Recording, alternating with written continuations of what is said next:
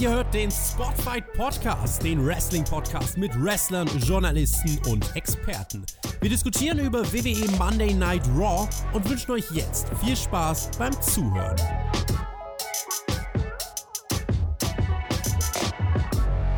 Am 31. Oktober ist es soweit. Dann findet nämlich WWE Crown Jewel statt. Die Saudi-Arabien-Events haben ja generell den Ruf, zu den besten Pro-Wrestling-Veranstaltungen der Welt zu gehören. Einfach weil äh, WWE mit allem aufwehrt, was noch irgendwie als lebender Organismus zu bezeichnen ist. Bis Crown Jewel hat WWE aber noch ein bisschen Zeit, um Fäden zu intensivieren und dramatische Geschichten zuzuspitzen.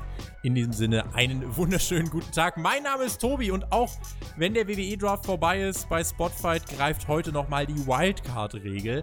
Der Jonathan hat mich darum gebeten bzw. gefragt, ob ich denn nicht irgendwie irgendwie für ihn einspringen könnte hier bei der Raw Review. Und ähm, ja, der Podcast wäre sonst erst im Laufe der Woche gekommen. Und von daher müsst ihr mich jetzt nochmal hier ertragen. Ist nichts Regelmäßiges. Also an alle, die jetzt gerade schon äh, aufs rote X rechts oben in der Ecke klicken wollten, ich kann euch beruhigen. Ihr könnt nächste Woche spätestens wieder einschalten. Reden wir aber nicht so viel über mich, sondern holen mal meinen Partner ins Boot. Für diese Raw Review ist nämlich Team Edeltoaster wieder vereint. Ich freue mich sehr. Hallo Björn. Hey, yo, Mahlzeit zusammen und ähm, ja, die Leute sind, glaube ich, gar nicht traurig, dass Perky jetzt nicht da ist. Das Wichtige ist ja, dass der Main-Eventer dieses Podcasts anwesend ist. Das bin ich und ich bin am Start und werde natürlich wieder über War sprechen. Ja, über meine, ja, wenn ich zumindest die beiden Brands äh, miteinander vergleiche. Ich hätte vorher gedacht, ich wäre eher zum Smackdown-Mark jetzt, aber das werde ich wahrscheinlich doch eher zum War-Mark. Und ähm, naja, du sagst, das Crown Jewel steht auf dem Programm, steht vor der Tür. Ich meine, früher konnten sich zumindest die Pyromanen noch freuen. Die hatten nämlich da was Einzigartiges, nämlich Pyro. Das haben wir jetzt aber auch im normalen wöchentlichen Geschäft. Keine Ahnung, was jetzt noch Crown Jewel besonders macht. Es ist größer als WrestleMania. Nee, das war der Super Showdown, ne? Das war irgendwas, Super Showdown. Irgendwas war größer als WrestleMania. ähm, das letzte Mal, als wir uns gehört haben, da ging es ja um Hell in a Cell und ich habe dich da so fassungslos erlebt wie eigentlich noch nie wenn ich es richtig mitbekommen habe, hat man ja bisher jetzt in dieser Main-Event-Geschichte zwischen Seth Rollins und dem Fiend Bray Wyatt noch nicht ganz so viel erklärt. Ich weiß, dass das Firefly Funhouse niedergebrannt wurde.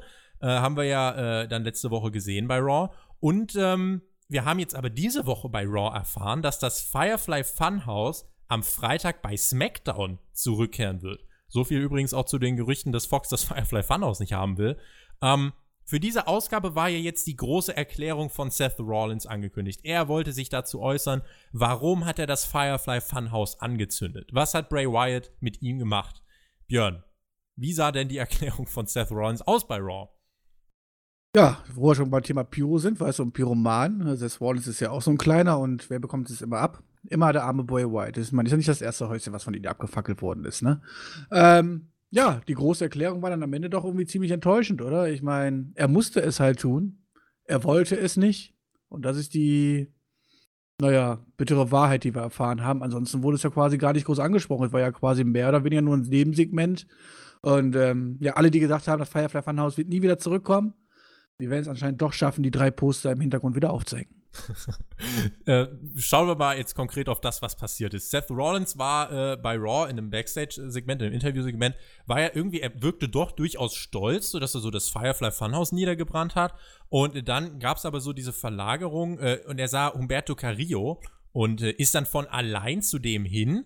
Carrillo hat sich äh, ein bisschen eher am Abend in dem Interviewsegment äh, über Sin Cara äh, ausgelassen und hat über Andrade geredet und hat in dem Nebensatz dann auch so ein bisschen erwähnt, er fand es ja schockierend, was Seth Rollins mit dem Firefly Funhouse ähm, gemacht hat.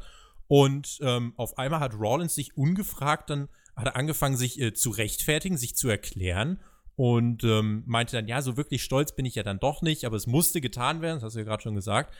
Warum? Ja, das war dann das Warum. Es musste einfach gemacht werden. Er wurde gesteuert. Aber Sister warum Abigail ist, Sister Abigail hat sie befohlen. Ah, nee, die gibt's ja gar nicht mehr, ne? Nee, ich, ist die auch abgebrannt? Im alten Haus schon? Ich glaube, die ist im alten Haus abgebrannt, ja. Furchtbar. Denn, nee, da gab's doch die Scheune, oder? Das war doch, die war doch in der Scheune abgefackelt, oder? Da war der Schaukelstuhl auch drin. Ja, ja, ich erinnere mich ganz grob so. Ja. Seth Rollins meinte dann zu äh, dem guten Umberto, der wollte ja eines Tages Universal Champion werden. Also könnte er es doch heute schon mal beweisen und könnte einen Grundstein legen in einem Match gegen ihn. Ähm, Björn, ich bin auch in erster Linie ein bisschen verwirrt. Also, der Universal Champion Seth Rollins äh, ist komplett im Twist gewesen bei Hell in a Cell und jetzt dann auch letzte Woche. Wusste gar nicht, wo, wo ihm der Kopf steht. Und in dieser Woche steht er dann da und äh, geht dann so ganz ungefragt zu jemandem wie Umberto Carrillo, der ja eigentlich auch relativ neu ist, rechtfertigt sich ungefragt und gewährt ihm dann ein Match. Ich finde die Rolle von Rollins ein bisschen schwammig. Was muss ich denn jetzt von ihm halten? Ist er jetzt ein Good Guy oder ein Bad Guy? Hilf mir also weiter. ich glaube, für uns Fans ist er momentan eher der Bad Guy, der sich gerade nicht sehr beliebt macht. Die WWE hätte ihn aber gerne immer noch so als Babyface Number One irgendwie gesehen und ähm, dementsprechend setzen sie ihn auch ein. Und ähm, ja, ich fand es sehr, sehr merkwürdig, wie er das hat versucht hat zu rechtfertigen, warum er das abgezündet hat und danach dann auf einmal zurückgeschwenkt ist. Das kann man natürlich wieder wild spekulieren, ist alles Storyline und The Fiend ist in ihm und steuert ihm oder so. Ich will da gar nicht ehrlich gesagt so viel reininterpretieren. Ich denke, das Ding ist mehr oder weniger halbwegs gelaufen und mal gucken, was Boy White dann am Freitag bei SmackDown schön loszulassen hat und ähm, wie das neue Firefly Funhouse präsentiert wird oder ob da einfach nur dann in der eigenen Asche sitzt oder so. Mal schauen, was sie sich da Tolles ausdenken. Ansonsten Wallens, ja. Wallens soll weiterhin das Babyface bleiben, egal wie die Reaktionen sind. Ähm, ich habe ja letzte Woche ein bisschen darauf spekuliert gehabt, ob man da wirklich vielleicht einen ganz großen Turn vorhat und das alles quasi wirklich eingeplant ist mit den negativen Reaktionen und so. Aber ich bin ganz ehrlich, so viel traue ich der WWE gar nicht zu.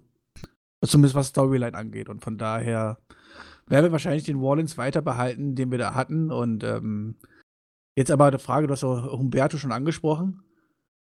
Wie viele Wochen wird es dauern, bis der Nachname gecancelt wird? ich ge ich gebe ihm bis Anfang Dezember. Dann heißt er nur noch Cario. Oder nur noch Umberto. Ich glaube nur noch Umberto wäre aber besser, oder? Ist auch ja. für mich einfacher, also. Von daher ja, das, ist das, das einer der wenigen Namensänderungen, wo ich, die, wo ich der WWE zustimmen würde. Kommen wir äh, nochmal zu dem äh, zurück, was dann jetzt hier passiert ist. Ähm, das Publikum war nämlich auch ein bisschen verwirrt, äh, als Seth Rollins nämlich rauskam. Ich habe so empfunden, dass die äh, Reaktionen doch eher zurückhaltend waren. Einfach weil die Leute nicht wissen, okay, warte, müssen wir jetzt jubeln oder müssen wir jetzt böse sein? Das Burn It Down kam schon noch durch, aber irgendwie waren die Reaktionen doch noch relativ überschaubar. Carrillo folgte dann und wir sahen ein Match, äh, in dem Carrillo als Underdog präsentiert wurde, erwartungsgemäß. Der durfte aber letztendlich doch einiges an Dives und Flips zeigen, ist durch die Luft geflogen. Für ihn definitiv kein schlechtes Showcase. Und am Ende setzte sich Seth Rollins dann nach dem Curbstomp durch. Zwölf Minuten hat es gedauert. Und am Ende gibt es dann auch noch den Handschlag der beiden. Also hierlich war das jetzt nicht. Wie hat dir das jetzt gefallen, so grundsätzlich das Element äh, mit Umberto Carrillo und Seth Rollins? Ja, das Publikum scheint allgemein nicht irgendwie auf dem neuesten Stand gewesen zu sein. Ähm, nicht nur, dass sie wahrscheinlich nicht wussten, was sie, wie sie jetzt auf Rollins reagieren sollten, aber wenn sie darauf reagiert haben, haben sie angefangen mit CM Punk Chants. Ich meine, das wissen wir doch schon lange als Wrestling-Fans, dass sie abgelöst worden sind durch AEW-Chants, oder? Ich meine, das ist überhaupt nicht mehr auf dem Laufen das Publikum dort gewesen.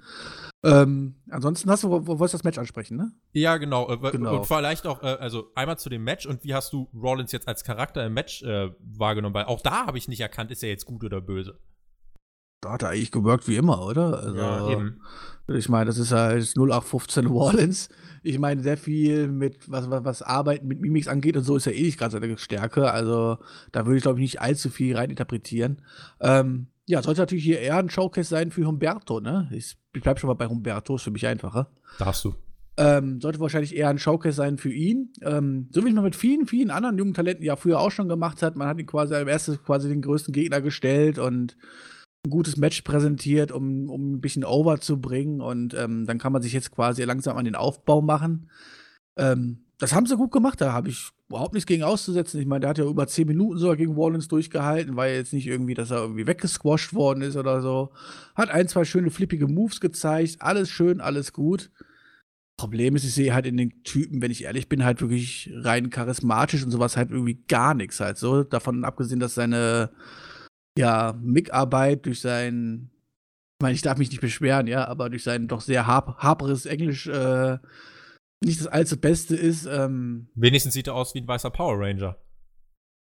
Ja, aber damit kannst du bei Tour of Five bestehen. Ob du mit dem Main Roster bestehen kannst, das weiß ich jetzt nicht so wirklich. Und ehrlich gesagt, äh, ich meine, ich kann mich groß irren und vielleicht wird er wirklich in ein paar Jahren ein ganz, ganz großer halt so, aber die große Karriere für Humberto sehe ich jetzt nicht so vor meinem Auge, vor meinem aber Geistigen. Ist auch nicht so, dass ich gedacht habe, so oh, cool, da ist ein paar Sachen gezeigt, die hast du noch nie in deinem Leben gesehen. Ich meine, Dafür haben wir einen Ricochet, der durch die Gegend fliegt, hat so, da brauche ich keinen Humberto für.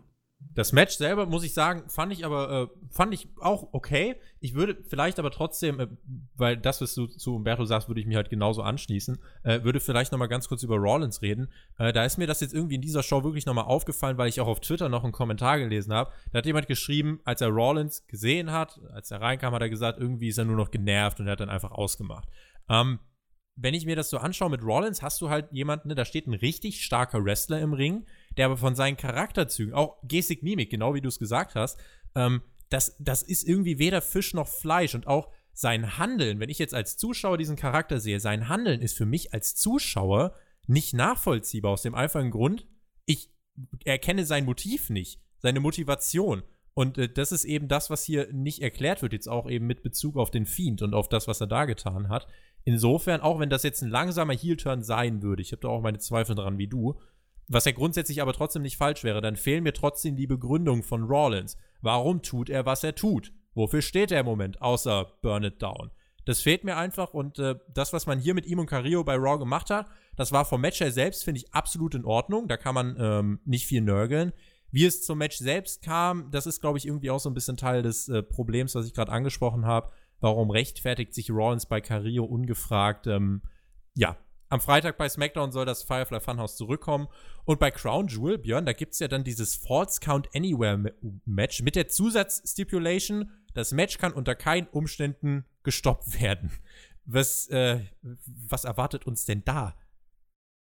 Ja, also erstmal muss ich Rollins ein bisschen in Schutz nehmen. Ähm, alles, was du mit Mimik und so weiter angesprochen hast, bin ich hundertprozentig bei dir. Ist nicht seine Stärke dass man ja charakterlich nicht weiß, wohin es mit ihm geht. Das geht halt leider mit 95% der WWE-Wrestler so, ne? Äh, das kannst du quasi auf viele, viele äh, andere übertragen, die wahrscheinlich aber als Wrestler selber gar nichts dafür können, weil sie einfach ihre Rolle einnehmen müssen, diese von den Whitern oder von Vince McMahon oder von wem auch immer vorgesetzt bekommen. Und ähm, da würde ich Wallace so ein bisschen im Schutz nehmen. Und alles, was Inring angeht und so, ist ja eh äh, da brauchen wir, glaube ich, nicht diskutieren, dass das äh, grandios ist, was er da abliefert. Ne? Das ja. ist äh, ganz, ganz großes Kino. Ähm, ja, jetzt haben wir das Match Bray, Bray White zum zweiten.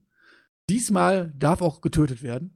Das ist also die neue Stipulation, die wir jetzt dabei haben. Es gibt keinen Abbruch noch, oder so. Ich setze auf eine Enthauptung, so wie es für den Austragungsort passen würde. Womit man natürlich dann aber auch seine eigene mh, mm, ähm, Rechtfertigungsweise des Finishes von ähm, ähm, vom Hell in a Cell Match natürlich wieder komplett irgendwie am Akta legt, ne? indem man sagt, halt so, der Ringrichter muss ja eingreifen, um auf die Gesundheit des, des, des ähm, Wrestlers zu achten und ja, das tut man dann hier quasi einfach komplett ausblenden.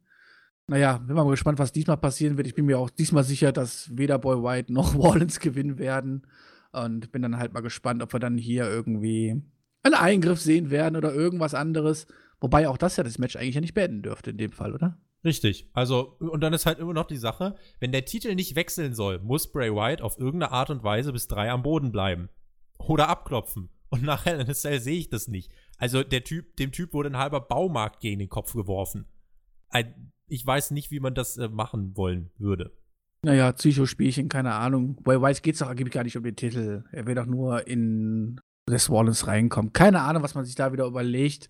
Ich befürchte aber, dass wir den nächsten Quinch zu sehen bekommen. Das muss ich leider einfach so sagen. Das ist auch, jeder, der was anderes behauptet, kann ich auch mittlerweile nicht mehr ernst nehmen. Ich meine, ich habe ja selber Hoffnung gehabt, ja, auch in das neue Boy White Gimmick und so weiter. Aber, ja gut, wie lange sehen wir jetzt Boy White schon im Main Roster mit verschiedenen Ansätzen?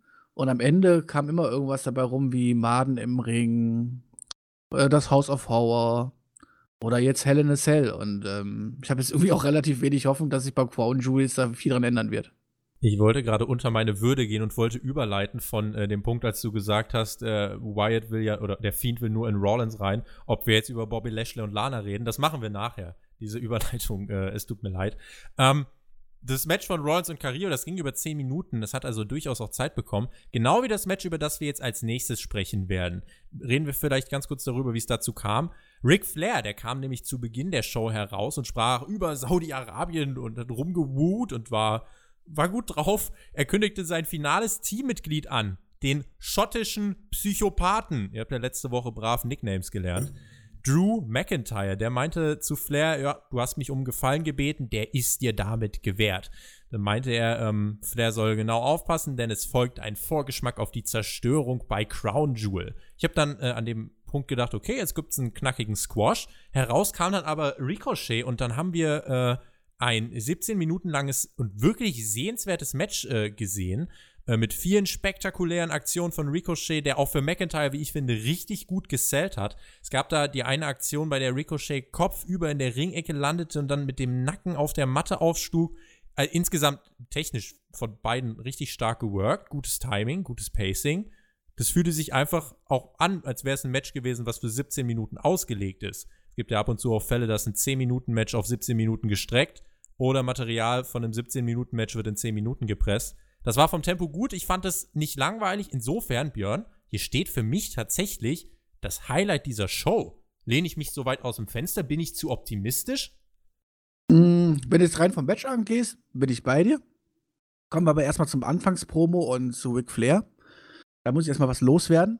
Tobi, du als Kölner und deine gesamte Stadt stinkt. Und ich habe einen total schlechten Fußballverein, der nichts kann. Jetzt musst du mich bitte ausbuhen. Uh. Und jetzt! Und jetzt musst du mir wieder zujubeln. Ja! Also dieses dumme Publikum, Mama, wie dumm sind die eigentlich? Mal ganz ernsthaft, die werden da von oben bis unten fertig beleidigt. Und dann macht er einmal Woo! Und alle hängen sie da und liegen Ric Flair vor den Füßen wieder. Ne? Das ist unfassbar. Das ist, ich glaube, das kann auch nur Ric Flair wirklich so durchziehen. Ähm, ich musste doch sehr, sehr schmunzeln, als ich das gesehen habe. Ansonsten, naja, also come on, äh, Ric Flair-Promos, ähm, ja. Sind nicht geskriptet. Wahrscheinlich wird man sie besser verstehen, wenn man auch zwei Promille Intus hätte. Bei dem Genuschel. Und ja, wahrscheinlich liegt es nicht daran, dass er wirklich sich vorher einen genehmigt hat, wobei das nicht ausgeschlossen ist, sondern er ist halt nicht mehr der Jüngste und der ein oder andere Medikament mag da vielleicht auch mit in die Rolle reinspielen, aber das ist halt bei allen Ric Flair-Promos, die wir in den letzten Jahren zu Beginn bekommen haben, ähm, immer das Gefühl irgendwie damit schwingt, so, okay, der hat vorher auf jeden Fall noch die Hotelbar besucht. Aber trotzdem kann man natürlich sagen, es ist unterhaltsam. Die, die, das Publikum freut sich auf ihn, von daher ist das okay. Und jetzt hier mit Drew McIntyre jetzt ja, sein letztes Teammitglied zu präsentieren, war ja auch ganz ordentlich. Und der wollte sich ordentlich präsentieren und ähm, hat gesagt, komm on, ich mache jetzt hier ein Match und zeig mal, was ich so drauf habe. Dafür hat er ein bisschen lange gebraucht, muss ich sagen, um Mhm. Ricochet am Ende zu besiegen. Wobei es am Ende natürlich hier keinen geschadet hat. Ich meine, Drew McIntyre hat seinen Sieg bekommen. Ricochet sah richtig, richtig gut aus, konnte sich lange gegen den Big Man durchsetzen und ähm, beweisen. Und eigentlich haben wir hier ein Pay-Per-View-reifes Match gesehen. Also, das kannst du eins zu eins zu booken in der Pay-Per-View-Midcard und da wird keiner sagen, okay, das war jetzt aber scheiße. Das wollte ich jetzt nicht unbedingt sehen und das war jetzt absolute Zeitverschwendung.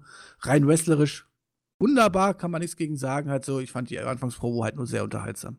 Ich gehe zu 100% mit, das war Pay-Per-View-Kaliber, aber wirklich auf einem guten, wirklich sehr, sehr guten Niveau. Es gab nach dem Match dann noch die Attacke gegen Ricochet, den Reverse Alabama Slam auf die Ringtreppe. Ähm, Flair hat sich ja genau den richtigen ausgesucht mit Drew McIntyre. Sein letztes gewonnenes Pay-Per-View-Match war nämlich auch ein großes Tag-Team-Match im Survivor Series-Style. Am 18. November.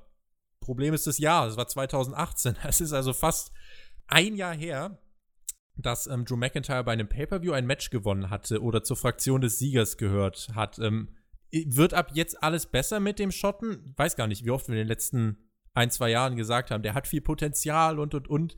Wird denn McIntyre jetzt endlich krass?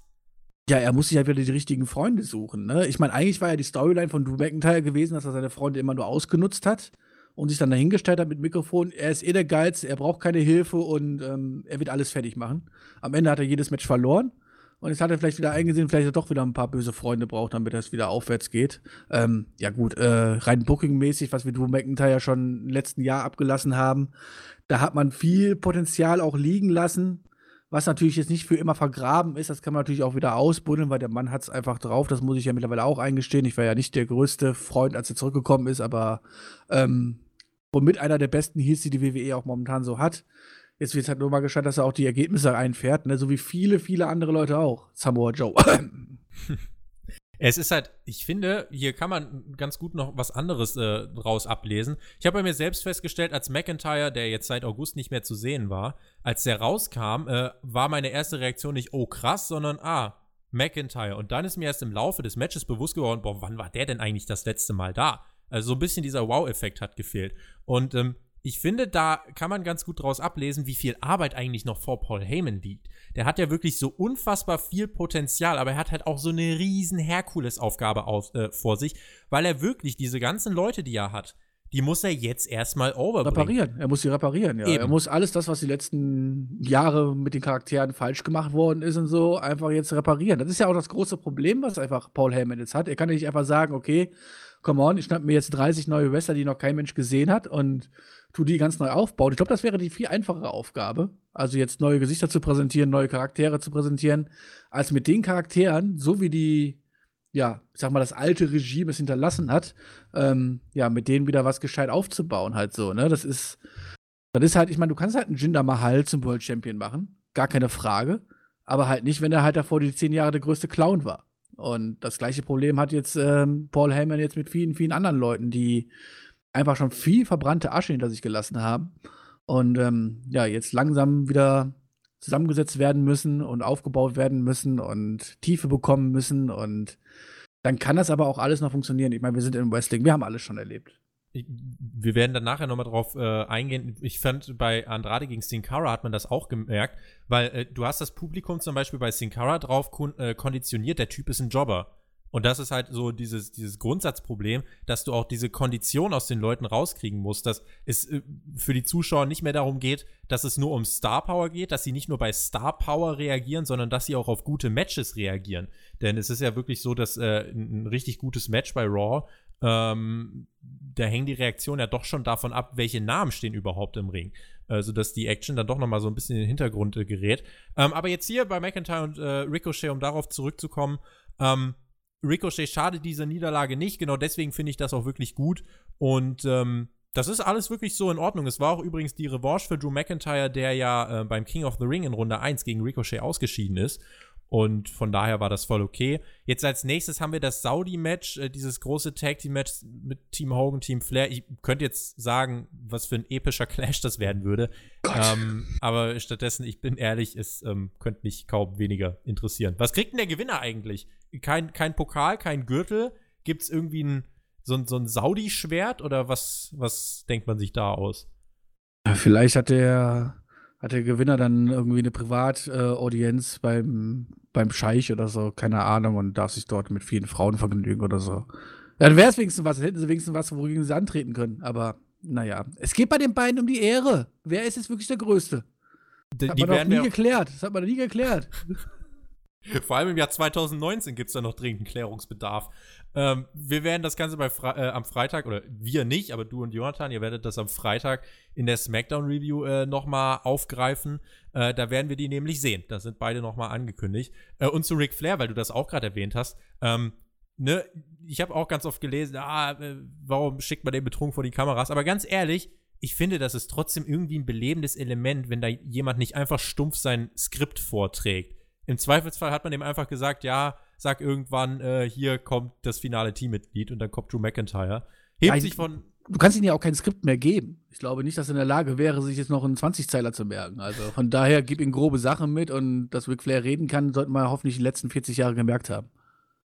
Kommen wir damit äh, zum ja, regelrechten Aufbaublock von Raw. Letzte Woche haben wir ja schon eine kurze oder mehrere kurze Matches gesehen, in denen einfach knackig ein Star overgehen sollte, der in der Gunst von Paul Heyman steht. Auch in dieser Woche war das wieder der Fall. Es gab ja auch ein kleines Videopaket, in dem uns Buddy Murphy, Andrade und Alistair Black vorgestellt wurden. Fand ich ganz cool. Kleines, aber nützliches Element. Was war das eigentlich für ein Videopaket? War es so die Komm, Jungs, wir müssen euch nochmal von neuem anzeigen, wer das eigentlich ist, weil wir haben es die letzten Monate echt verscheiß, äh, verschissen mit den drei Video, oder was war das? Das war so eine kleine Entschuldigung vielleicht. Aber hey, ich meine, das ist ja eine Sache, die man oft kritisiert hat. Stellt uns die Charaktere vor. Hat man doch hier gemacht. Von daher ähm, sind wir uns wahrscheinlich einig, dass das äh, etwas ist, was alles andere als äh, schädigend ist. Okay, und dann der Charakter von Alyssa Black. Er sitzt hinter der Tür und wartet, wie man klopft, oder?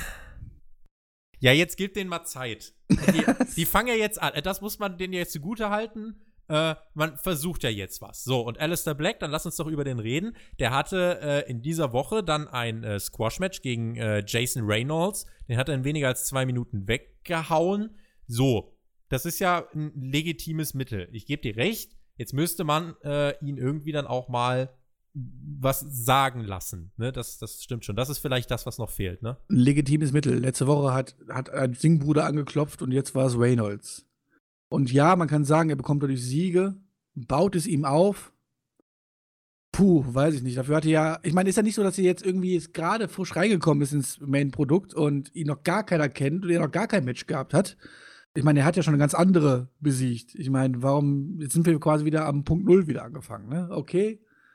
Ähm, bei vielen notwendig. Ähm, hier finde ich es irgendwie, die Gegner waren dann doch zu gering. Fühle, um es zumindest als overbringend zu bezeichnen. Ich fühle, was du meinst, ja. Ich meine, dass er, dass er gut kicken kann, das wissen wir, oder? Ich meine, das sollte mittlerweile jeder mitbekommen haben. Man hätte schon nach diesem Pay-Per-View-Match, äh, was gegen Cesaro, ich glaube, eigentlich hätte man danach schon, das war ja eigentlich so dieser Start, wo man denkt, so, jetzt saß er zwei Jahre in seinem Kämmerlein und jetzt kann er doch endlich anfangen. Das ist jetzt gefühlt der dritte Neustart von Alistair Black, gebe ich zu. Aber jetzt, ja, vielleicht hat man ja jetzt einen langfristigen Plan. Mal gucken. Äh, nächster Pay-Per-View ist, glaube ich, die Survivor Series. Mal schauen, was er da äh, so treiben wird. Auch die Viking Raiders, die neuen Raw Tag Team Champions, die waren auch bei Raw am Start. Die machen eigentlich dasselbe wie vor ihrem Titelgewinn. Dominant Matches gewinnen. Die haben hier in drei Minuten Kurt Hawkins und Zack Ryder zermatscht nach der Viking Experience. Da, ähm, hm, was machen ja, aber die der Unterschied, jetzt? der Unterschied ist aber, mit, ja, dass es vorher ähm, Jobber-Matches waren und jetzt haben sie hier ehemalige Tag Team Champions einfach weggesquasht. Man muss es ja fast so sagen. Ist ja leider so ein Tag Team, was den beiden ja Konkurrenz machen könnte, ist womöglich AOP, die Authors of Pain. Die haben uns in einem Videopaket erklärt, dass sie sich für Raw entschieden haben, obwohl es dort eigentlich keine Competition gibt, aber das sei ja ein Move von SmackDown gewesen, sie bei Raw unterzujubeln. Das fand ich ganz merkwürdig begründet und formuliert. Ähm, ja. in, jedem, in, jedem Fall wollen sie die Tag Team Division von Raw zerstören und äh, werden jetzt ein neues Kapitel mit dem Blut ihrer Gegner schreiben, Björn. Kampfansage. Zitterst du schon so ein bisschen? Also, wenn ich das richtig verstanden habe aus der Promo, hat War sie zu sich gedraftet, weil SmackDown nicht, äh, weil sie nicht bei SmackDown, also weil SmackDown sie Angst vor denen hat. Die haben, sich für, genau, die haben sich für Raw entschieden und äh, genau, ein Angebot von Raw angenommen, weil es bei Raw keine Competition gibt und SmackDown wäre da auch in. Ich habe keine Ahnung. Ich habe auch keine Ahnung. Ich verstehe. Ich habe das schon mit Jonathan besprochen. Ähm, prinzipiell sind die Promos ja nicht verkehrt. Ist ja schön, dass sie jetzt da auch mal ein bisschen präsentiert werden am Mic und so weiter. Ja, aber macht das doch bitte vor ihrem Debüt nach dem Motto. Ähm, jetzt haben wir AOP eine ganze Weile gesehen. Ich habe hm, letztes Mal extra für den Johnny rausgesucht, wann sie dann überhaupt das letzte Mal ein TV-Match gewonnen haben. Hat sich mir ganz auf dem Schirm. Es war auf jeden Fall irgendwann 2018, als sie ein TV-Show-Match gewonnen haben und die setzen sich jetzt hier hin und sagen, dass die ganze Division Angst vor ihnen hat. Wirst du jetzt auch einer von diesen Journalisten? Wir sagen ja auch immer Spotfight, der Podcast mit Wrestlern, Journalisten und Experten und dem Björn. Wirst du jetzt auch einer von diesen Journalisten? Das ist ja. Nein, ich bin, ich bin der Björn. Ich bin ein Teil von allen quasi, weißt du? Nur der Wrestling-Teil fehlt mir noch. ich, aber äh, behalte das bei. Ich glaube, das ist das, was das Ganze so bereichert. Ähm, runden wir jetzt so diesen Aufbaublock noch damit ab. Andrade gegen Sin Cara, ich habe das ja schon äh, angesprochen. Bin gespannt, was du dazu zu sagen hast. Das war ja generell, das fällt mir jetzt so auf, hispanischer Flair in dieser Raw-Ausgabe, ne? Umberto Carrillo, Sin Cara, Andrade. Ähm, es gab das äh, Match der letzteren beiden. Äh, Andrade besiegte Sin Cara in einem 12-Minüter ähm, nach dem Hammerlock DDT. Zuvor hatte Selina Vega sich eingemischt und entscheidend mit einem Handspring Hurricane Runner vom Apron gegen Sin Cara eingegriffen. Umberto Carrillo hat sich das Ganze Backstage auch angeschaut. Ähm, auch das eines dieser guten, etwas über 10 Minuten langen Matches, äh, die wir bei dieser Ausgabe gesehen haben. Ja, hat es aber leider nicht irgendwie vorwärts gebracht oder so. Ne? Das Einzige, was jetzt etabliert wird, ist, dass ähm, Selina Vega quasi der Signature-Move ist von Andrade und diese Hurricanrana extremen krassen Impact haben muss. Ich meine, ist ja nicht so, dass irgendwie beide vorher auch im Match eine gezeigt haben und das jetzt nicht den größten Impact hatte, aber wenn das dann Selina Vega macht, vielleicht liegt es daran, dass sie untenrum schlecht riecht oder so, ich weiß es nicht, aber danach sind die Gegner irgendwie K.O. Ähm, ja, das ist das Einzige, was jetzt quasi. Ja, tut mir leid, aber anders kann ich ja nicht daraus schließen, oder? Ich meine. Irgendwelche Gründe muss es ja geben, dass bei ihr der Move mehr Impact hat und die Leute auf einmal liegen bleiben und äh, bereit sind, dann den Finisher zu kassieren von Andrade. Ähm, ja, aber Storyline-mäßig oder was, war die Entwicklung jetzt nicht wirklich berauschend. Ich lache mehr, als ich sollte. ähm. ah. Also ein sexistischer Spruch muss von mir pro Ausgabe sein, sonst können die Leute hier Bingo-Schein nicht ausfüllen, weißt du? ähm, um vielleicht darauf Bezug zu nehmen. Äh, ich finde tatsächlich, was Selina Vega angeht, ist halt die Sache, das ist eine Sache, die man sich, finde ich, für größere Matches äh, aufheben sollte. Aber ähm, der Ansatz hier ist richtig, das Match anzusetzen, Andrade den Sieg zu geben. Kritikpunkt ist eben, ähm, dass bei Selina Vega so die Sache ist, die greift halt immer ein.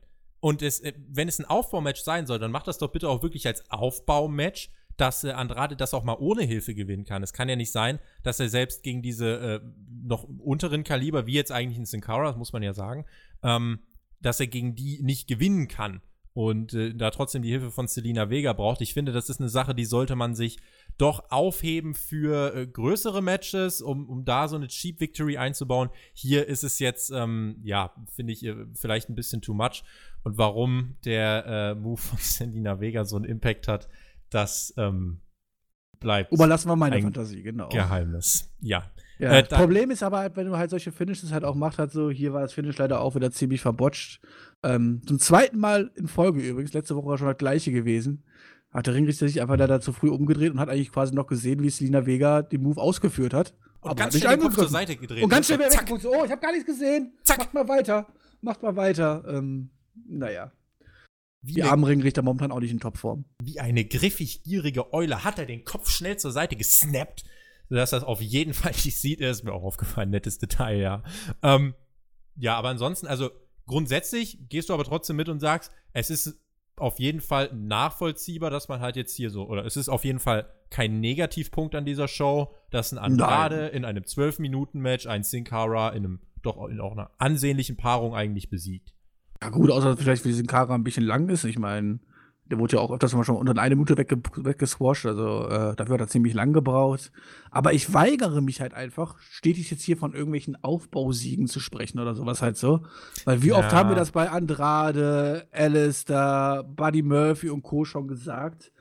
Und dann kam der erste Gegner und ähm, dann durften sie sich hinlegen und sind wieder für Wochen verschwunden. Also. Ja, ich habe hier tatsächlich so diesen, diesen guten Willen und der Grund, warum ich das auch als Aufbausiege bezeichnen würde, ist tatsächlich, dass es doch in einer auffälligen Menge ist. Also, das ist ja bei, bei Alistair Black, bei Also zwei in Folge meinst du? Bei das, nein, ich meine jetzt so äh, in einer Show-Struktur. so, also, okay. Du hast mit Alistair Black, Viking Raiders, Andrade, das waren jetzt quasi so drei Matches, wo du gesehen hast, okay, da ging es eigentlich nur darum, diese Stars, mit denen man was vorhat, äh, irgendwie dem Publikum zu präsentieren. Da bin so. ich voll bei dir. Bin ich voll genau. bei dir. Ja, und das ist ja im Endeffekt schon mal gut. Jetzt ist natürlich die Sache, man muss damit jetzt auch endlich mal was machen. Wenn das jetzt natürlich wieder einfach verpufft, dann äh, können wir es tatsächlich ähm, bleiben lassen. An dieser Stelle. Ähm, Wo war ich, Buddy Murphy? Äh, also außer dem Video. Ja, der kommt nächste Woche. Okay. Der hat mh, hm, was zu tun. Ähm, an dieser Stelle, weil mir das in diesem Match Sin Cara gegen Andrade aufgefallen ist, und du und Jonathan, ihr habt immer mal über die Kommentatoren geredet, ähm, das war für mich die erste Raw-Ausgabe, die ich komplett mit den drei neuen Kommentatoren äh, gehört habe. Und ich muss sagen, sonst hätte ich das gar nicht reingenommen, Michael Cole und Corey Graves finde ich tatsächlich deutlich, deutlich, deutlich besser. Und selbst die beiden mag ich eigentlich äh, so semi, aber die, die Redeaufteilung, die Betonung, die Art und Weise, das gefällt mir bei den drei bei Raw irgendwie gar nicht. Jerry Lawler passt, wie ich finde, absolut nicht rein. Der hat sich komplett im Jahrzehnt verlaufen. Ähm, Dio Madden, der sagt wirklich nur selten was und wirkt immer so, als müsse er sich vor jedem Satz ja fast so ein bisschen immer aufs Neue überwinden. Und er klingt auch, wenn er was spricht, nicht so wirklich selbstsicher und selbstbewusst. Jetzt würde sich während der Rede hinterfragen, verdammt, sage ich eigentlich das Richtige? Und Mike Joseph, hat halt mit Abstand die meisten Redeanteile, überstrahlt fast so ein bisschen seine, seine Partner, aber bereichert das Ganze für mich irgendwie nicht so. Muss ja gar nicht immer zwingend so Heel-Kommentatoren geben, aber die drei wirken irgendwie als Team, als Gespann nicht wirklich harmonisch und irgendwie fehlt auch so Dynamik und auch das, was sie sagen. Das ist so, du, du hörst den Vince McMahon im Ohr, finde ich. Also es ist so oberflächlich alles und ähm, ja, ist generell ein oberflächlicher Sportkommentar, mir persönlich gefällt das, was Corey Graves macht, insgesamt von allen WWE-Kommentatoren am besten. Michael Cole finde ich gar nicht so furchtbar wie manch andere, aber Jerry Lawler, Mike Joseph und Dio Madden, wow, äh, habe ich tatsächlich mir als Negativpunkt jetzt mal aufgeschrieben, weil äh, es mir doch hängen geblieben ist. Aber auch das zur Einordnung immer noch alles besser als Booker T. Ja, siehst du, jetzt habe ich es leider diese Woche vergessen, weil ich habe mir letzte Woche, wenn mir das Jonathan ja so ange angesprochen hatte und da auch kritisiert hatte, habe ich gedacht, komm on, hörst du diese Woche mal wieder hin? Weil ich bin ganz ehrlich, also ich gucke mir die Wochenshows, also wenn da die Matches laufen oder was an, ich kann mir die Kommentatoren nicht anhören. Also das, das kann ich mir nicht geben, halt so. Ähm, das ist, wird quasi aus meinem Gehirn schon seit Jahren ausgeblendet, was da für ein Bullshit gelabert wird.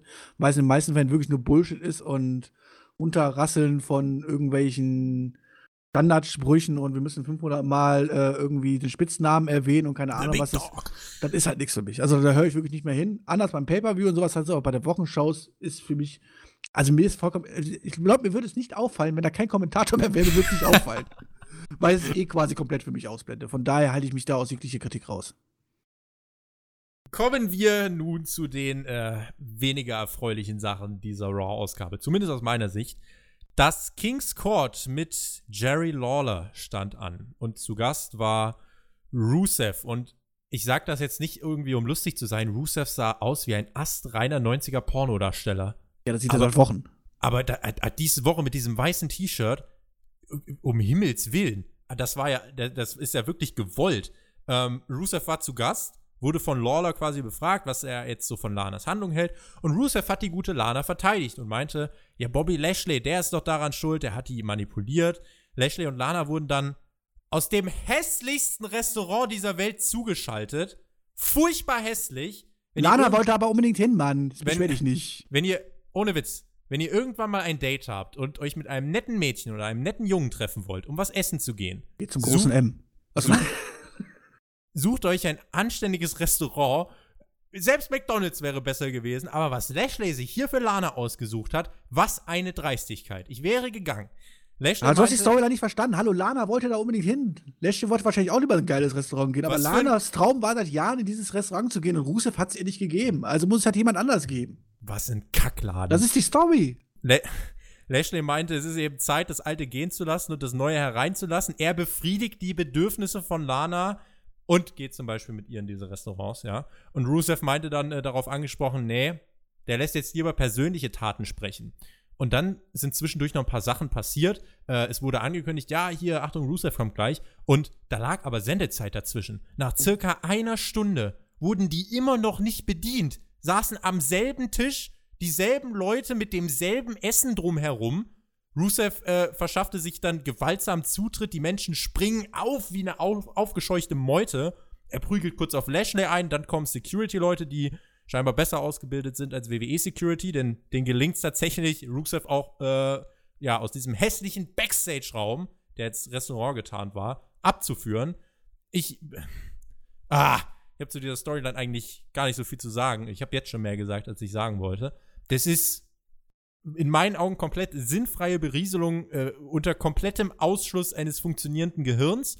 Aber sowas kann funktionieren. Wir sehen es im deutschen Nachmittagstv. Hat durchaus eine Zielgruppe. Eine Zielgruppe, zu der ich nicht gehöre. Björn. Ja, da sieht man mal wieder einfach, dass du die Storyline nicht verstehst, auch mit den zeitlichen Verzögerungen, dass die danach immer noch nichts zu essen hatten und so. Hast du das nicht mitbekommen? Der Kellner hat doch da gesessen und hat War geguckt. Wo hätte er denn sonst wissen sollen, dass Rusev auf dem Weg jetzt ist? Oder hat die WWE bei denen angerufen und gesagt, immer, Rusev kommt jetzt? Gibt's nur einen nee, Kellner? Der, muss, der musste anscheinend Backstage, ja, der hat da, hallo, die haben da Backstage gesessen, wenn War läuft oder was, da geht da in der Küche nichts mehr, da läuft da der Fernseher, dann wird der Herd ausgemacht und dann wird der War geguckt. Und auf einmal haben die festgestellt, scheiße, Rusev kommt. Und dann hat er Panik bekommen. Ja, also, da ist nichts mehr mit Essen zubereiten und so. Ja, warum jetzt die Tischnachbarn irgendwie immer noch das gleiche gegessen haben oder so, das ist. Warum braucht Rusev denn eine Stunde, um den Raum in dieser Arena zu finden? Der war ja nicht in der Arena. Ja, war ja. doch in einem Restaurant, Mann. Nimm den Leuten doch nicht die Illusion hier. Das, das ich, aus. Es, Nein, also, okay. Also, ich versuche es mal aufzudröseln, ja? Danke. Storyline, das ist halt so. Also, ich glaube, das ist Vince McMahon persönlich und schreibt das. Das ist halt so Vince McMahon, wobei es auch so Paul Heyman ziemlich gut passt. Ein Hauch Paul Heyman ist drin, das ist eine ja, Co-Produktion. Das muss man leider, muss man leider dazu sagen, wenn man so die Vergangenheit sieht, dann ist da auch, ich glaube, Paul Heyman und Vince McMahon sitzen da backstage und nackt. Denken sich hier irgendwelche Softpornos aus und am Ende verarbeitet man das einfach in der WWE-Storyline halt so, ja. Ähm, das Problem ist, prinzipiell kannst du ja immer so einen Quatsch irgendwie machen oder so. Aber da musst du auch Leute haben, die das verkaufen können. Rusev kann es verkaufen. Ich meine, abgesehen wie er aussieht halt so, ja, wie letzte Pornokönig aus den 90er, ja. Aber er hat es zumindest schauspielerisch drauf, es zu verkaufen. Auch wenn er natürlich hier in der Storyline wieder total deppig aussieht und sowas halt so, weil, wenn meine Alte rumhuren würde mit irgendeinem so hergelaufenen, äh, oh, jetzt muss ich aufpassen, was ich sage, mit irgendjemand, irgendein Typ, ist vollkommen egal wem, ja, dann verteidige ich sie nicht, egal wie groß die Liebe ist, dann ist das einfach eine Bitch. Und dann wird die aussortiert, ja, fertig aus. So, ähm, aber dann wird die Storyline ja zu Ende. Das kann man natürlich auch nicht machen. Also ist Roosevelt der eifersüchtige Ehemann und will um seine Frau kämpfen, die angeblich von Bobby Lashley manipuliert wird, bla bla bla. Und dann hast du halt da Bobby Lashley und Lana. Und ich bin mir ziemlich sicher, Bobby Lashley und Lana werden bei jedem gute Zeiten, schlechte Zeiten Casting durchgerasselt. Weil das ist ja wirklich so schlecht wie die beiden Schauspielern. Ich meine, das habe ich ja bei Lana auch schon immer gesagt, halt so, ja. Aber Lashley hat man ja nie wirklich in diese Rollen gesteckt, dass man sagen kann, okay, der muss jetzt hier irgendwie groß schauspielen oder so. Aber das ist einfach so schlecht. Also wirklich, als ob man es extra schlecht spielt, damit es noch cringier rüberkommt halt so. Und ja gut, ich meine, wenn du schon eine scheiß Storyline hast, die dann auch noch schlecht geschauspielert wirst, kannst du einfach nichts mehr anderes machen, als auch vor diesem Bildschirm zu sitzen und einfach nur zu denken, hoffentlich ist es gleich vorbei. Hoffentlich ist es gleich vorbei und wir kommen wieder endlich zum Wrestling. Das war ein ganz großer Haufen dicker Scheiße. Muss ich leider an dieser Stelle so sagen. Das war nahezu unerträglich. Also, das ist so eine Sache, wenn du das, wenn du einen Kumpel einlädst und ihr schaut aus Versehen Raw, ich würde es euch nicht empfehlen. Das ist ein Date-Escaper. Wenn ihr aus einem Date raus wollt, macht Raw an. Ähm, äh, wenn, wenn das dann irgendwie mal läuft, das ist so zum Fremdschämen. Wie, vor allem, wie läuft das eigentlich? Ich meine, jetzt muss man das einfach mal, weißt du, man, man versucht ja reale Stories zu verkaufen und sowas halt so. Alter, du machst, du machst meine Frau an, ja? Gehst dann mit der durch die Gegend, vögelst mit der rum, keine Ahnung, hust mit der rum.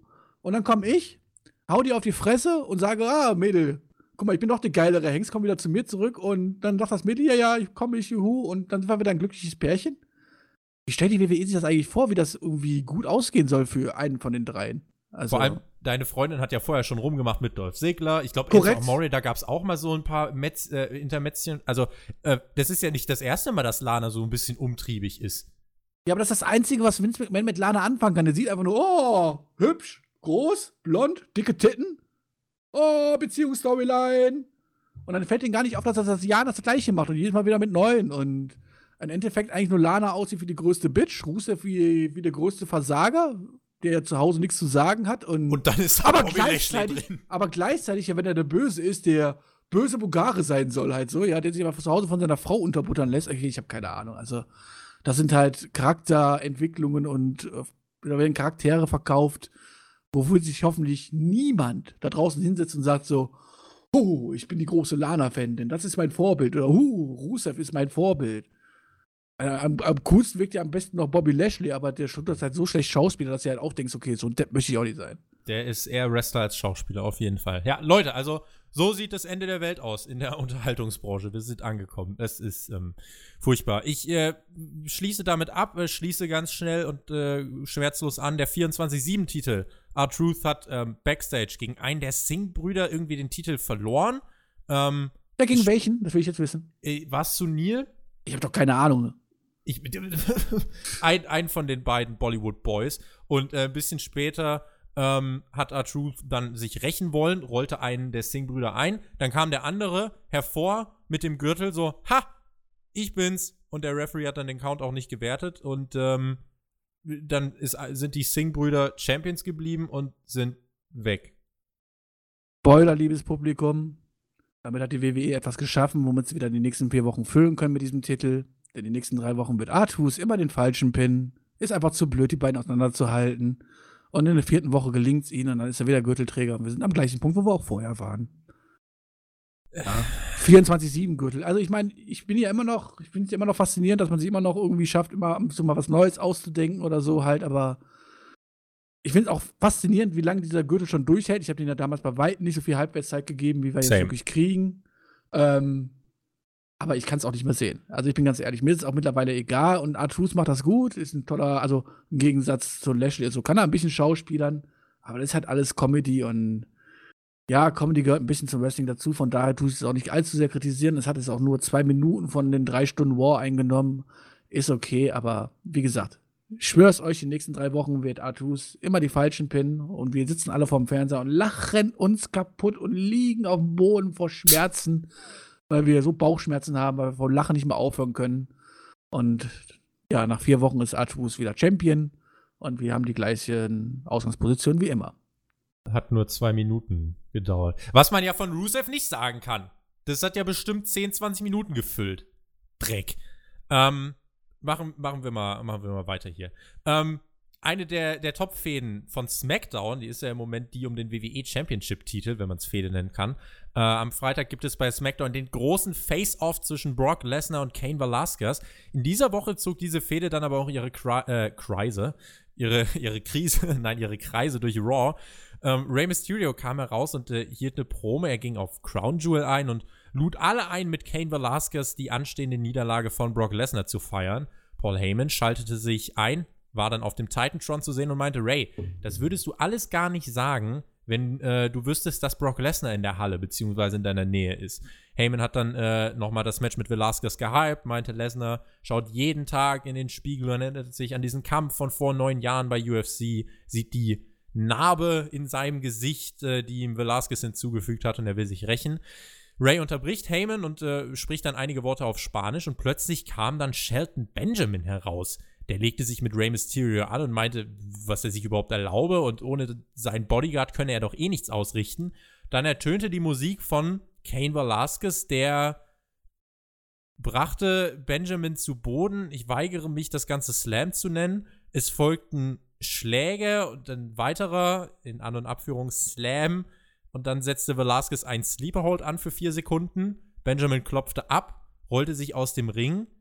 Und dann hat sich der äh, ehemalige UFC-Champion mit Rey Mysterio feiern lassen. Was nimmst du aus diesem Segment mit? Ähm, prinzipiell möchte ich dieses Segment gar nicht so jetzt groß zerreißen, weil es eigentlich eine schöne Verbindung gemacht worden ist mit Shelton Benjamin, Velasquez nochmal präsentiert worden ist. Eigentlich hat man hier eigentlich fast alles richtig gemacht. Fast. Bis auf die Rolle von Rey Mysterio. Ja, ich weiß, aber man hat seinen Arm verletzt und keine Ahnung was, ja. Lässt sich dort rumschubsen, wie so ein Kleinkind. Dann kommt sein großer Bruder raus, regelt das für ihn. Und nachdem der große Bruder es geregelt hat, stellt der kleine Bruder sich vor dem großen Bruder und mockt da auf und so: Komm da her, komm da her, ich mach dich fertig nach dem Motto. Das war so peinlich. Also, sorry, das war halt so.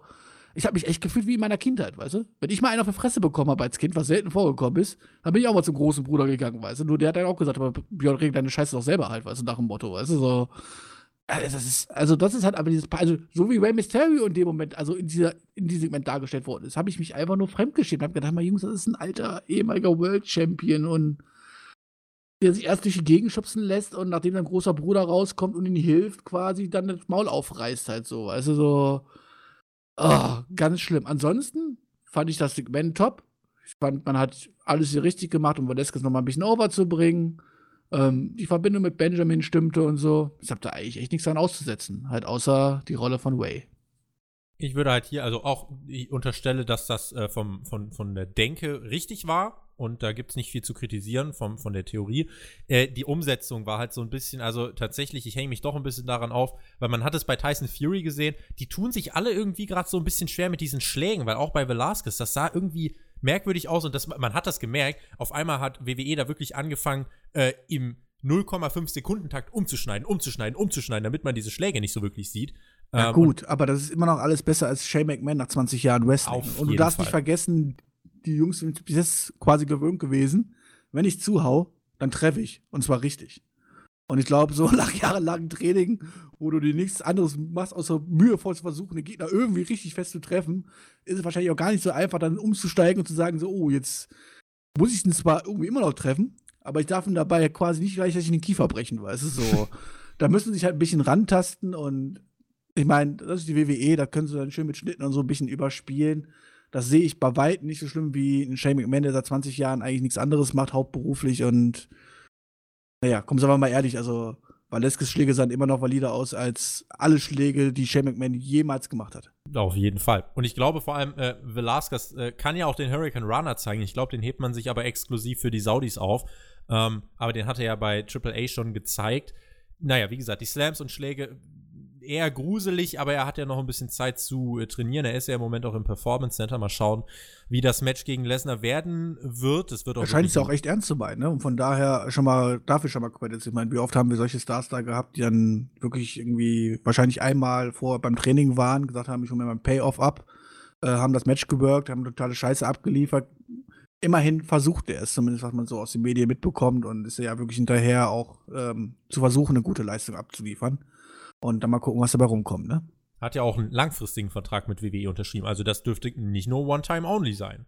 Da müsste eigentlich noch ein bisschen was kommen. Von daher bin ich auch mal gespannt, äh, in welche Rolle Velasquez da wachsen wird. Ähm, man könnte jetzt bemängeln, Velasquez sowohl bei SmackDown als auch bei Raw auf der anderen Seite, ja, ähm, wurde nicht gedraftet, also nicht zugeteilt. Wenn ich jetzt frage, warum, dann äh, ich glaube, gibt es halt im Zweifelsfall keine der war Antwort. ja gar nicht, Der war ja gar nicht vorgesehen, dass er da überhaupt eingreift. Der war ja nur zu Besuch bei Way. Und dann wurde er halt provoziert. Dann musste er rausgehen. Was soll er machen? Ja. Wer da da wird es übrigens, wenn man es halt real verkaufen möchte oder sowas halt so, okay, man kann natürlich sagen, Way hat ihn Backstage geschleppt und sowas halt so. Aber lass einfach die scheiß Musik aus und so. Lass ihn einfach rauskommen und sowas ja. halt. Damit es einfach. Publikum am besten. Oder am besten musst du aus dem Publikum aufstehen oder irgendwas halt so. Aber halt dieses blöde, okay, ich spiele jetzt Musik und er kommt raus ja, also müssen die Leute es ja vorher gewusst haben, weißt du so. Das ist halt mhm. dieses Dumme, weißt du so, dieses.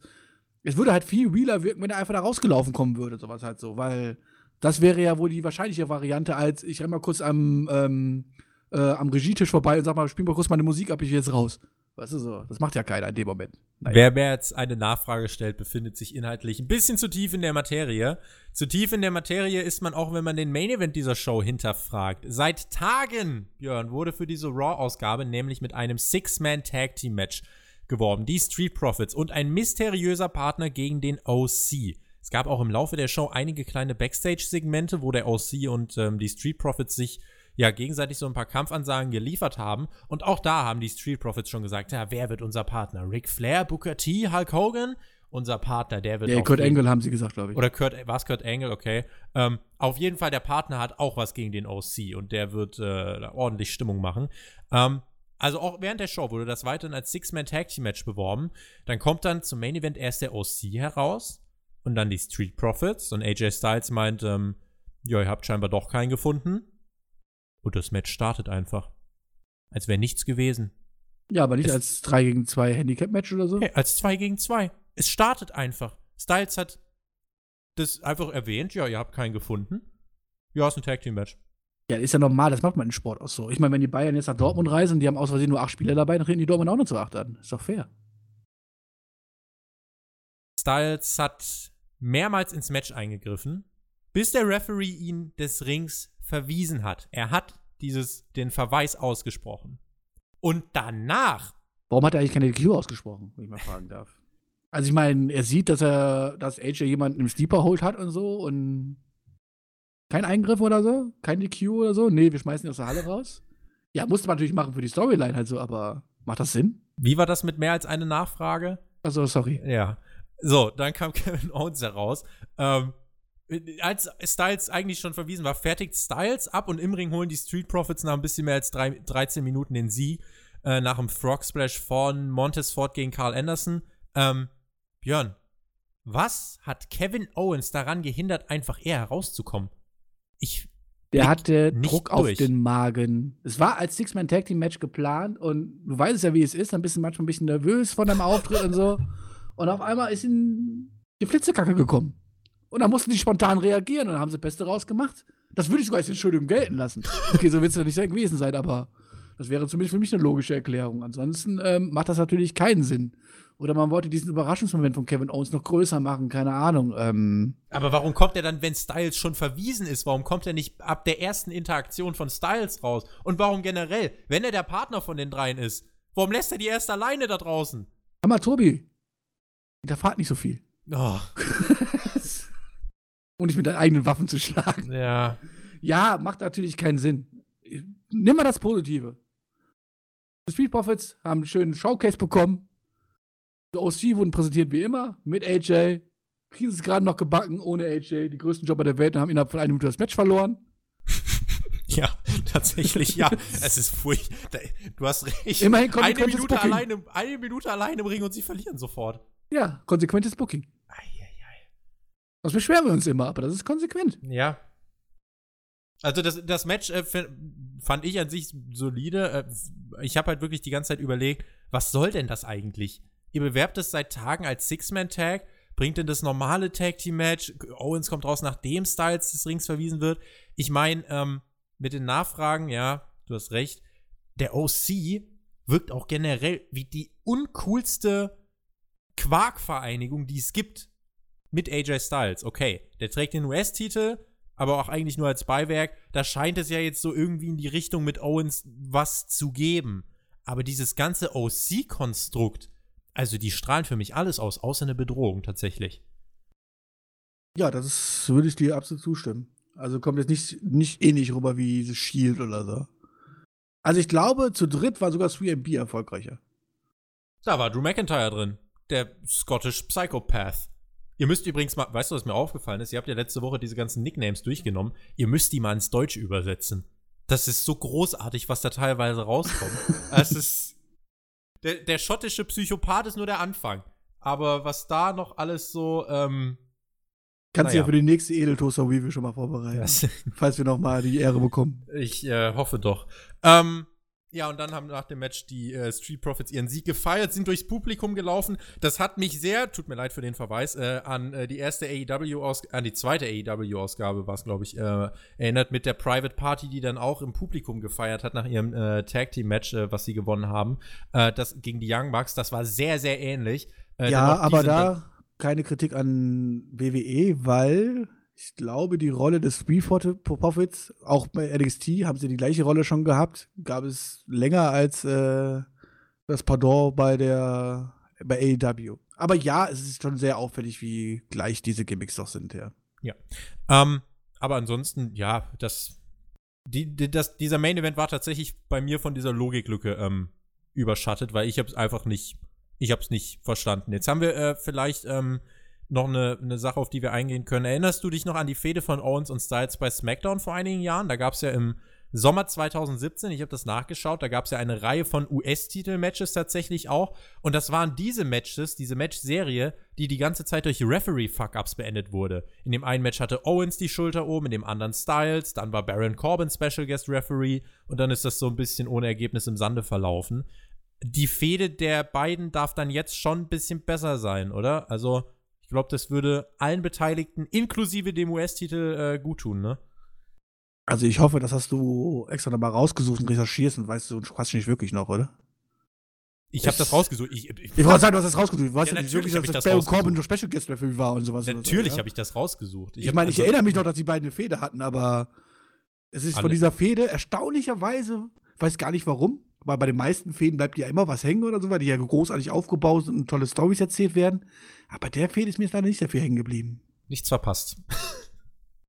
ja, äh, aber jetzt muss besser werden, ne? Ja, also besser als gar nichts hängen geblieben, äh, schlechter als gar nichts hängen geblieben, kannst du nicht werden, oder? Ich erinnere mich, also Owens hat ja jetzt bei SmackDown gegen Shane diese Geschichte abgeschlossen, ist jetzt bei Raw ähm, ist der ich meine, darauf kann man sich freuen. Also Owens gegen Styles, ich meine, ich glaube, matchtechnisch wird das immer gut werden. Zumal ich ja auch finde, so viele andere Möglichkeiten hast du für Owens ja gar nicht, ne? Wenn Rollins sich jetzt tatsächlich äh, erstmal im Main Event rumprügelt mit, ähm, mit, mit dem Fiend. Ich weiß ja, nicht, müsste also, Rollins ja auch Heel turn, ne, damit er gegen Owens antreten kann. Irgendwie sowas. Aber vielleicht langfristig, du, wer weiß, äh, Fantasy Booking à la TJ zu WrestleMania äh, wird Kevin Owens einen vom Fiend besessenen Seth Rollins um den Universal-Title bringen und bei WrestleMania neuer Universal Champion und wird den besten Run hinlegen, den ein Universal Champion je hingelegt hat. Naja, klar. Und Samoa Joe wird noch äh, ähm, gewinnt alle Titel gleichzeitig, ich weiß. Ja, gut. Oder fangen wir erstmal an, Samoa Joe gewinnt ein Main Event. Äh, fangen wir erstmal an mit Samoa Joe gewinnt ein Pay-Per-View-Match. Vielleicht so. Björn, damit sind wir durch mit Monday Night Raw.